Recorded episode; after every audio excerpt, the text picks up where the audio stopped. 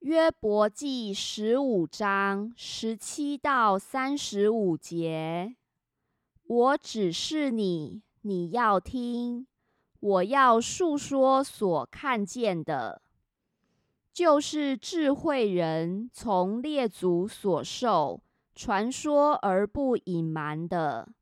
这地唯独赐给他们，并没有外人从他们中间经过。恶人一生之日，劬劳痛苦；强暴人一生的年数也是如此。惊吓的声音常在他耳中，在平安时抢夺的必临到他那里。他不信自己能从黑暗中转回，他被刀剑等候。他漂流在外求时，说：“哪里有食物呢？”他知道黑暗的日子在他手边预备好了，极难困苦叫他害怕，而且胜了他，好像君王预备上阵一样。他伸手攻击神。以骄傲攻击全能者，挺着颈项，用盾牌的后凸面向全能者直闯。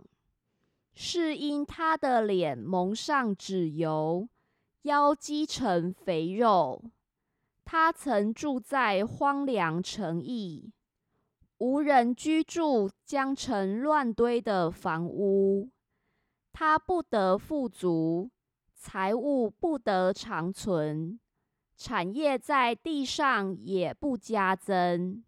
他不得出离黑暗，火焰要将他的枝子烧干。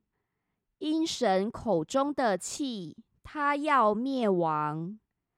他不用倚靠虚假欺哄自己，因虚假必成为他的报应。他的日期未到之先，这事必成就。他的枝子不得青绿，他必像葡萄树的葡萄未熟而落，又像橄榄树的花一开而谢。